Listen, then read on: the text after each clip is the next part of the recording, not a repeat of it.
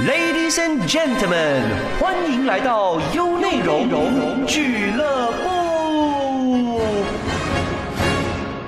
欢迎收听俱乐部，我是 Jess 杰斯。那在信息爆炸的自由年代呢，我们其实是大量的被信息充斥着的。那在这样的条件底下，我们要怎么样去保持独立的思考呢？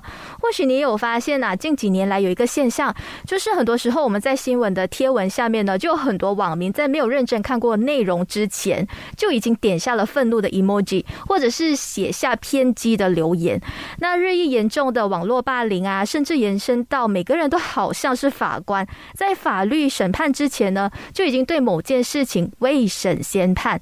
那说到这个呢，最近就有一部悬疑推理的舞台剧《罪人》，就是探讨这个人性的课题。今天非常有幸邀请到这部剧的导演严永贞跟演员陈立阳上来俱乐部做客。我们现在马上欢迎两位，有请巨人驾到。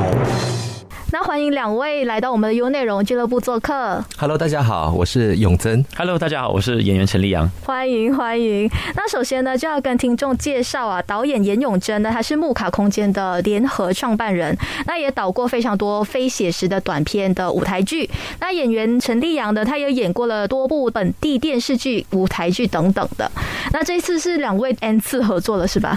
其实我和丽阳是在二零一七年的时候开始，那时候我做了一个叫啊渔夫和他的灵魂的一个短片的一个舞台作品，然后那是我第一次和丽阳就是以演员和导演的身份去去合作，然后直到那一次，几乎每一年吧，我们都会有至少一次的创作。嗯，所以我们就是这是疫情之后的第一个长篇长篇的作品第一个长篇作品。第一个长篇，然后第一部就是现场的演出。对嗯对，这个我还蛮期待的，因为我在看到《罪人》的这部剧的一些简介的时候，就觉得哇，它的内容啊，它的题材都很新鲜。因为我听说《罪人》是永贞第一次以编导的身份去创作这一部长篇的舞台剧，嗯然后也是第一次挑战悬疑推理剧。对，其实，在去年的时候，在疫情下的时候，我做了一个叫《传说》的一个排练，它总结了我这六年来在艺术创作上的一些想法啊，一些我想表达的事情。在这个过程中，我就发现到，哎，我一直以来都是用短片，就是说可能十到十五分钟去表达一个故事。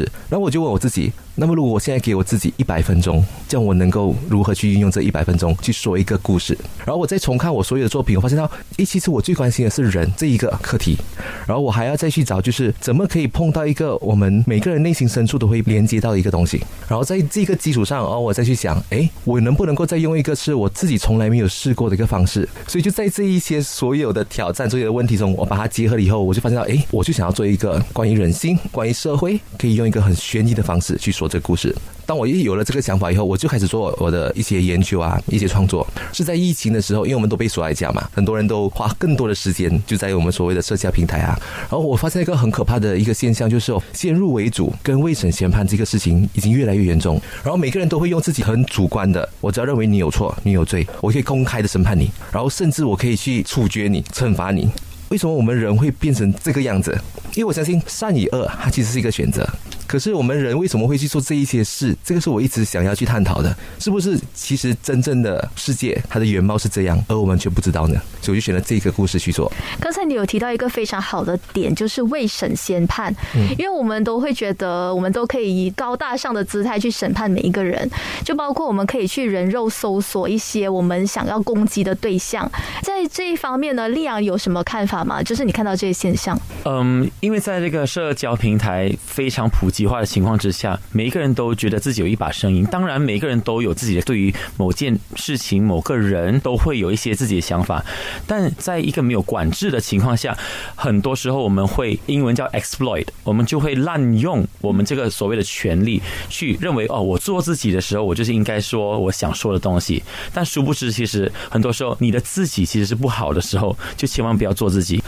看到了这样的一个状况，而且永贞也告诉我他的这个理念的时候，我就觉得，哎，很好的是，就是让大家在这部戏里面，通过这个主人翁的故事来反省自己，因为反正我们戏剧要做的东西就是成为观众的一面镜子，从这不同的角色里面看到不同的人，但同时也可以。反映到自己的内心或反映到自己的人格。所以我觉得戏剧的魅力是在于它可以让观众走进剧场看戏之余，它可以激发他们对于这个社会、对于自己、对于身边的人的各种看法。我觉得剧场的魅力是在于这里。那我听说这部剧是灵感来自于《罪人》这部电影，是吗？对，因为我那时候寻找剧本在创作的时候，看到一个关于这样子的一个宣传的一个故事的一个 synopsis，然后当我继续深入看的时候，我就觉得，哎，因为这部剧它很简单，它是通过电话去推进整个故事。我在想，舞台剧我们的魅力是什么？其实我们魅力就是我们的故事。所以我就想到，哦，我现在有很好的故事，观众呢是要通过演员的表演。然后他们要去想象，然后整个案件的全貌是如何。然后我再用了一个一人夺角的方式，他们就没有办法知道到底谁才是那一个罪人，还是谁是真的，谁是假的，来制造这一个悬疑的一个元素在里面。所以在你自己的一些叙事手法上面，有没有跟这一部电影有一些相关的呢？因为我知道这部戏呢，它是用声音去引导那些观众去想象一些画面，而这画面是真的是假的，都是观众自己的想象。那你在这部剧呢，有做了什么样？的处理吗？对，在这一部剧，我们也是需要这个虚与实的结合，因为我觉得，就是我们所看到的东西，其实是别人想让我们看见的，可是它是否就是真相呢？所以这一次我们在做舞台处理的时候，我们尝试了很多我们之前没有尝试过的，类似在舞美上，我们做了一个四方台，然后观众呢，他们是围绕这个主人翁伊拉，伊拉是故事的主人翁。这一次的这样子的一个结合下，观众可以从不同的角度看到不同的事物，我们也会把所有真相已经摆在舞台上了，所以看你有没有办法。去看透它，也是要靠我们观众自己去联想、自己去想象的。对，哦，那我想要问伊拉本人，就是丽阳演的这个角色，对吗？对。所以这整部剧都是以伊拉这一个主角贯穿整部剧。是。所以你在接下这个角色的时候有什么感觉或者是挑战？其实我很坦然接受这个角色，毕竟在二零一七年开始跟木卡空间合作，北京人开始，我就一直都是一人多角的这样的一个方式去工作，已经习惯了一人多角的时候，当这次终于回到一人一角的时候，我就觉得啊呀，好像听起来比较轻松。然后殊不知接下来这个工作之后呢，才发现到原来当一人一角的时候，观众要看的是更深入的东西。因为在这部剧里面，观众是跟着伊拉这个角色一步一步的去探讨，到底他接到的这些电话的真还是虚，伊拉自己内心的感受是真的还是假的，是对的还是错的。所以观众其实整个过程都是跟着伊拉这个角色一起去发现跟探索。锁的。我的角度其实就是观众的角度，但我的反应可能不是观众的反应。观众是看到哦，伊拉这个人他的反应是这样子。观众就会有多一个层面可以去想。当我们发现到这个原因的时候，他们可以用不同的点点连成一条线的时候啊，故事就呈现一个完整的面貌出来。这样子，嗯。刚才我们一直有说伊拉伊拉这个角色，对，因为我自己本身看过那个姐姐，所以我知道整个故事的走向。可以请永贞跟听众说一说，哎，大概你们是以怎么样的一个形式吗？就这一次，其实我们在做创作的时候，都我就是把他们的故事的所有的文化背景都去掉了。然后这个剧里面是由十九个角色组成，然后我为每一个角色呢都上了一个新的一个名字或者一个代号，像伊拉，伊拉其实还是拉丁语的愤怒的意思，所以在里面呢你会发现其他的角色每一个角色其实都有一个类似代码或者一个符号，因为这些符号也会是你们观众可以参与的一部分，去解锁这个案情。然后在故事里面，我们主要的角色就是有伊拉主人翁，他会带领着我们去找出真相。然后里面也有其他的角色，像是被绑架的女人，她的名字叫雪露，代表一个罪恶的意思。所以你会奇怪为什么被绑架的女人。跟恶又有什么关系呢？就是会有这样子的一些微小的处理，一些微小的秘密在里面。嗯，所以就是有一些 hidden meaning 在里面。所以呢，我们自己在看这部剧之前，也要稍微的了解一下，哎，这个人的名字的背后的意思是什么？其实这部剧它好玩，就是它可以一刷、二刷、三刷，就是你可以花很多的时间，不仅仅只是来看演出，甚至如果你可以拿到文本的话，你可以在文本上面再做第二次的创作。所以它是一个观众跟我们创作者一起去完成的一个事情。刚刚有说到是四个。演员十九个角色，哇！我觉得这真的是好难啊。因为伊拉的话就是丽阳自己本身是一人一角，可是其他三个人是要演六个不同的背景，就平均分配下来，一人大概有六个角色。我们其他三位演员是我们很熟悉的 Ruby 迪飞，然后有新演员许许，然后还有许松根。对于这两两位第一次合作演员来说，我觉得他们是非常的勇敢的，因为他第一部跟穆卡合作的这个剧，他们就扛下了这么重的一个责任，必须一人撑起六个角色，所以我相信这是一个对他们来说是一个非常新鲜跟非常挑战的过程。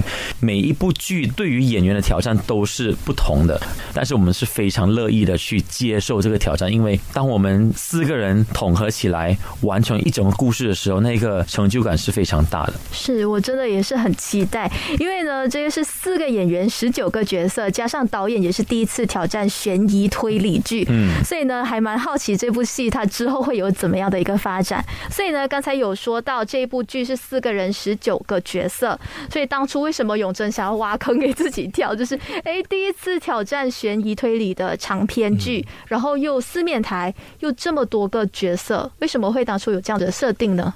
我也是在想着如何让大家展现，就是说舞台剧的演员和其他类型的演员是不一样的。而我就想到说，诶，在舞台剧的时候，一是当下这个元素，第二其实就是想象力。所以当大家来到剧场的时候，诶，想象力这个东西，所以包括像我们说的一人多角也好，我在舞美上的虚拟式的结合、非写实的结合，可能包括我们灯光啊、音乐啊、造型上，它都有一些非写实里面，可是又带有一些意义。所以我觉得这一个才是我们为什么一直要走进剧场。对。那第一次挑战四面台，对你来说有什么样的困难吗？有，其实蛮痛苦的，因为就是一个事情的原貌啊，它不仅仅是可以从一个角度去切入，所以它必须要从不同的角度去切入，就是说越多视角越好。因为在台上我只有四个演员，然后他们要如何去照顾到每一个观众，确保他们能够看到每一个故事想表达的情节也好、意义也好，它是一个很大的挑战。因为它不像类似我们说可能在演唱会，就是可能表演者他可以跟观众很有直接的互动，然后我可以照顾到每一个人的感受，让每个人能够得到我要想要表达的讯息。可是戏剧它是每一个道具也好、衣服也好、灯光也好，它都是有推进故事的意义，所以我不能够停下来特别告诉你这个意义以后，哦，我再回去继续推进故事。我必须在推进的同时，所有的元素一起同。步进行，所以这个是个非常难的。可是我觉得我们就是要去解锁，因为对我来说，每一次的创作就是一个新的解锁。所以包括我为每个演员去创作的时候，去为他们写角色的时候，像我这一次和丽阳合作，其实这一次也是他第一次演警察的。对，因为一直以来我们认为丽阳他可能就是属于比较温柔、比较书生、书生、文青这样子。大家没有看过他，其实可以是另外一个狠角色。其实他们都有这些元素，只是我要怎样去解锁，去为他们找出这些不一样的点。对。那丽阳这一次是第一次挑战四面台吗？是第一次挑战四面台，所以其实也是蛮困难的吧？因为刚才我们在聊天的时候，哇，我听到很大的叹气声。OK，发自内心。如果你有注意到，刚才导演很常提到一个字叫解锁。对，导演跟每一个演员在聊天的时候呢，他就问你：丽阳，你这一部剧你想解锁的是什么？他不是说我要你解锁什么，他是问你自己你想解锁什么。所以他是一个给演员很多时间往内去反思自己的优点跟缺点的一个导演。这也就是为什么我很喜欢跟永贞合作，就是因为他除了给你一个方向之外，他也让你自己去找到那个方向。所以说到四面台这件事情呢，确实是第一次挑战四面台。对于这个角色伊拉的这个角色来说，他的挑战就在于，因为他的工作的范围就是一台电脑。其实那部电脑其实也就是接线员用的那个搜索资料的那个电脑，所以也是有那 headset，然后另外一个是手提的一个电话，然后我自己还有一个手机。那我怎么样在这三部机器之间周转的同时，还要照顾观众呢？所以我必须要用非常合理的理由去让自己面对不同的方向。其实这也就回到排练厅的时候，我们怎么样跟不同的演员在饰演不同角色的时候的一个互动。他们给我的东西，或者他们站的位置，其实是会决定我要朝向哪一个方向的。所以在这个排练的过程里面，我们四位演员其实都是一直在互相的配合，跟去刺激对方。因为不同的刺激会引发不同的反应。当有不同反应的时候，我的可能身体的方向都会有所改变。它是一个非常活的一个过程。当然，过程里面会有一些碰撞，但是这些碰撞是非常非常需要的，所以是一个自我的挑战，其实也是一个解锁了。刚才永贞也有提到嘛，说虚跟实，所以其实我们在看演员的背影的时候，我们看不到表情，观众其实也可以自己去发挥想象力。对，其实像你说，大家可能一想到这个剧的时候，可能就只有一拉一个人，然后其他三个人就把它藏起来，可能只有声音表演。可这一次，我已经把他们从幕后已经搬到了台上，哪怕他们的一人多角好，都是在观众的视野下去变化的。所以，当你只看到他的背面的时候，你只靠听。那个是真相吗？还是如果你看到了，然后你听到了，那么它还是真相吗？嗯即便你看到它的正面，也不一定是真相的。可能今天我跟你面对面，你说东西也可能不是真的嘛，更何况是背面，或者是在背面看，可能他的身体的语言会告诉你他的真实的感受，也说不定。所以这是一个很开放的一个环境，让观众去探索、去了解这个剧情。嗯，眼见不一定为凭，嗯然后耳闻也不一定为实。对，所以虚跟实其实也是在我们自己的内心有一个判断，而这个判断呢，就好像回到了刚才我们有提到的，这个判断是对的吗？是不是未审先判？嗯，那我们刚才也是有提到说，这部剧呢是有灯光啊、音乐等等的配合。我知道这个团队是非常大咖，就除了演员，我们的灯光师是艾美丽亚，对吗？对，艾美丽亚老师，啊、然后音乐方面呢，音乐是李月一，他跟我合作从二零一二年开始吧。服化方面呢，服化呢是哦，这个大家一定认识的，就是 BT Three，就是本地非常著名的时尚服装造型的设计师。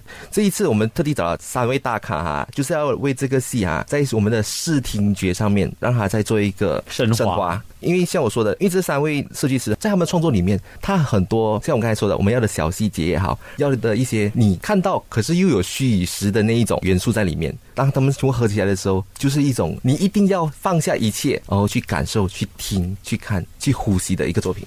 那我还蛮难想象的，因为四面台是没有背景，所以其实演员一上场之后要换装啊什么的，那个过程是不是还蛮挑战的？对，所以这一次我也把他们的造型简化到，就是还要很方便他们能够快速变装，在台上直接换，对所有东西在台上进行。都在观众的眼皮子底下去做。对，所以现在其实我说丽阳和其他的演员的挑战就是这一个剧一百分钟，他们全程一百分钟都在台上，完全没有退场，对，没有得下去。没有后路可退，没有一幕一幕来，就是它是一场接一场，它其实这部戏它是一个 real time 的一个事件。如果说是一百分钟内发生的事情，那就是一百分钟内发生的事情。所以我的角色其实就是在这一百分钟内，从第一分钟开始到第一百分钟的递进。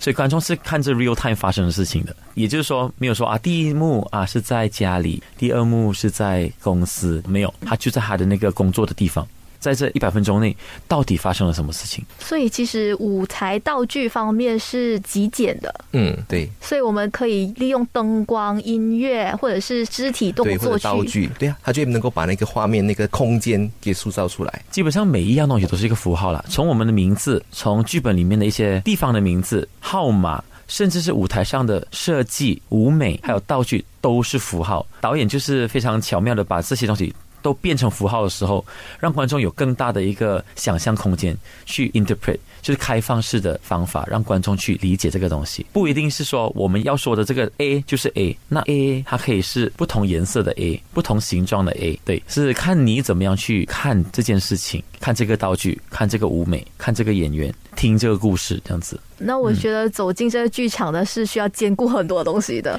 就非常多东西可以让我们去反思、去思考，说，哎，这个到底跟我们的生活有什么息息相关的点，或者是这件事情是不是真的发生在我们周遭？嗯，那我们要回到节目最开始说的，在这个资讯爆炸的时代啊，我们要怎么样去保持独立的思考？那对于这一点呢，两位是怎么看的呢？就其实我在创作的时候，对我感触比较深的就是，因为这个信息爆炸的时代啊，然后我们可以为所欲为，就是想要做我们想要做的，去做我们认为对的事情。可是我们有勇气去审判也好，去惩罚人，那么我们是否又有勇气去面对有错的自己？就是我们可以指着对方一直骂一直骂，可是当别人骂我们的时候，我们到底能不能承受这样子的压力跟舆论上的一些议论？嗯，这是我们必须反思的点。好像很多时候，我觉得你明明知道自己有错，我知道自己有错的，但是我不需要你来提醒我。当你来提醒的时候，我就会发飙，我就会不开心。但其实到底是自己内心的缺陷，还是你自己在害怕吗？是你自己在恐惧吗？这是你自己的一个不可以见人的一个秘密吗？很少。所以我觉得这一部戏它好玩的点就是进来看的观众，每个人都必须要非常诚实的面对自己。我们是要告诉观众说，当你能够有勇气面对最真实的自己的时候，那个 moment 就是你开始解脱的一个 moment。所以我们这一部戏的 tagline 就是：如果真相是一种解脱，那真相是什么？就是要等观众进来剧场看到底什么是真相。那为什么真相又是等于解脱呢？其实是可以从伊拉这个角色身上去看到的一个东西。那但是这里先卖个关子啦，不能够剧透嘛。但是还是要回到我想表达的东西，就是诚实面对自己才是一个最自在的一个自己，那就是一个解脱的开始。对，就是真正的接受自己，然后真正去看可能这个社会的一些黑暗面、现实面，所以也算是一种解脱。我以前我二十多岁的时候，我是一个自以为是一个非常乐天派的人，然后我也自以为我应该要呈现我乐天、无拘无束、美好的样子给人家。但有的时候我自己有一些负面情绪啊，比如说嫉妒啊、仇恨啊、沮丧啊、恐惧的时候。我都选择把它扫在那个地毯下面，但是其实潜移默化之下，这个东西它是一点一点在吞噬着你自己的内心的，是一个非常严重的一个内耗啊！一直到 MCO 期间的时候，我才完全爆发出来。因为当你没有东西可以寄托，你很多事情跟着自己相处的时候啊，你就被逼要去面对内心自己最黑暗的时候。那个时候，也就是我真正开始接受，我是一个人，我是有黑暗的这一面。那我也不惧怕告诉大家我有这一面。当你真正接纳这个方面的自己的时候，你才是一个完整的人。真正的接纳就是从那一刻开始。嗯，人不尽完美。其实我们有时候有一些负面的一些小情绪，我们都不敢给大家知道，因为怕别人指指点点，嗯，或者是对我们议论纷纷。然后议论纷纷之下呢，我们可能又陷入一个恶性循环，就是我们又越来越悲观。嗯，所以其实疫情带给我们很大的一个反思。那永贞在创作这一部戏的时候，是在疫情期间，对吗？对，在疫情期间，我一直说人要像人一样的活着。所以，当我们在这个生命的旅程中，我们所遇到的每一个事情也好，人也好，它都是一个我们学习的对象。所以在疫情的时候，我们面对最多、学习最多，其实是我们自己本身。所以在跟自己学习的时候，我就发现到，其实我们每一个人，就像你说的，我们人不可能是完美的，我们人不可能是完整的。所以，我要如何诚实的去面对自己的不完整、不完美？对我来说，每个人可能是会有不同的棱角。可是我们的教育也好，我们所谓的理想型的教育、理想型的社会，都会把大家去磨成大家一样的样子，然后方便他们可以去完成他们想要的目的。可是我们人不应该是这样子的，所以我们应该，我哪怕有另角，我就是有另角的人，因为每个人都是独特的，都是可以彼此互相学习跟互相影响的。哪怕我们人人都是罪人，啊，是罪人就有错嘛？对，其实因为我们在这个大环境下，我们可能被磨得稍微的圆滑一点，去融合这整个社会。其实，在这个磨滑的过程当中，到底是对的还是错的？有些人就是天生需要一些棱棱角角，才能让这个社会更多元一点。所以，我们其实要接受的是不同的人，自己不同的面貌。所以我大概能了解，哎，为什么你们要做《罪人》这部剧？其实也是要表达一些我们现在社会上所有方方面面的一些问。其实我觉得是要让观众来看戏的时候哦，把自己设身处地说：哎，如果我是伊拉，我会怎么做？我会怎么样反应？如果我是雪露啊，另外一个角色，我会怎么样做？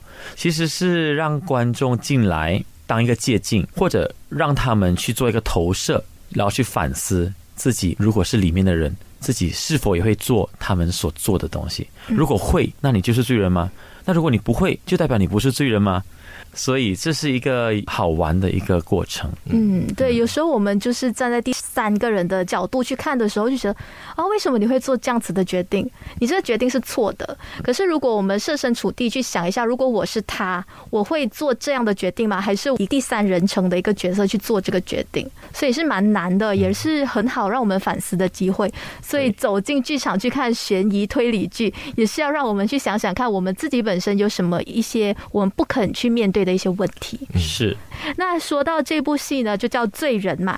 到底最后谁是那个罪人呢？以你们来看，每个人都是罪人，因为我我还是这样子觉得啦。即便最单纯、看起来最无辜的人，都不会是一百八十一张白纸，除非你是一个婴儿啦。但是如果你不是的话，那你从来就不会是最无辜的那一个人。你总会有做错一些事，你总有撒过谎。那你不知道你所撒的这个谎，即便是一个 white lie，这个不痛不痒的一个谎，你造成的涟漪的反应会有什么？你不知道的。所以其实每一个东西有前因跟后果。那回到说那个罪是什么？罪其实不一定是说我做坏事才是一种罪，即便思想上。你有那个念头，那也是一种原罪。就是起心动念其实也是一个罪。对，嗯，所以你能够说你自己是一个完全无罪的人吗？很难，我不敢这么说，嗯我绝对不是一个无罪的人。对，我我也是觉得我自己本身很多罪，是是可以下地狱的那种。因为有时候我们自己也起心动念呐、即便是我们看到一些新闻，我们就会自己有一些想法。虽然我们没有打下这个留言，或者是我们没有去说，可是我们心里其实对他已经有一个审判，我也有罪。有时候我觉得我自己的想法也是蛮罪恶的，所以每个人都有自己的原罪。当然，我也包括，其实当大家在讨论谁有罪的时候，其实你发现了吗？在看的人，什么都不做的人，其实也是一个罪人。对，对，视而不见的，或者是袖手旁观的，嗯可能也是一个帮凶。对，因为你允许这件事情发生了。嗯，那节目的最后，你们两位有对这部剧有什么想要传达给我们的听众，或者是想要做一个总结的吗？其实对我来说，我一直想要找就是人的这个真善美。刚刚我们说每个人都是罪人，其实我对我来说，其实那个不是罪，他那个是真，因为每一个人都要做最真实的自己。只要你做到最真实自己，每一个人其实都是可以是很美。像我刚才说的，每一个人可能有不同的形状，把因为这些不同的形状，让我们造就了这个人类的这个文明也好，我们所有的文化这些精神产物，对我来说就是人类最宝贵的一个保障。不要迷失自己吧，做真实的自己。观众应该要来到剧场，体会剧场的美，因为我觉得艺术的美能够洗涤我们的灵魂。虽然我说我是罪人，但不代表我不是好人。所以走进剧场吧，我觉得来看看这部剧，然后从里面的人物去反思自己，因为反思这个动作其实也是帮你清洗掉你的罪的一个方法。有点求赎罪的那种感觉。对，没错。嗯，对。那先入为主啊，或者是未审先判呢，是现代人的通病嘛。所以呢，希望透过这部剧《罪人》呢，能够给大家带来一点小小的反思。眼见呢就不一定为凭，那耳闻也不一定为实。尤其是呢，我们每天收到这么多的资讯啊，这么多的信息，真真假假真的是很难分辨。最后这个罪人到底是谁呢？就要走进剧场看戏喽。那如果你对这一部戏呢非常感兴趣的话呢，或者是你想要了解木卡空间或者是 KL Pack 的一些活动资讯，可以到他们的面子书查查看，去追寻一下的。好的，今天呢我们的节目就到了尾声了，非常感谢两位呢上到我们的俱乐部，谢谢 Jess，。谢谢谢那下次呢，就希望有更多好看的戏可以上来分享啦。想重温精彩内容，到 Shop App 搜寻俱乐部即可收听 Podcast，优内容让你过上优质的生活。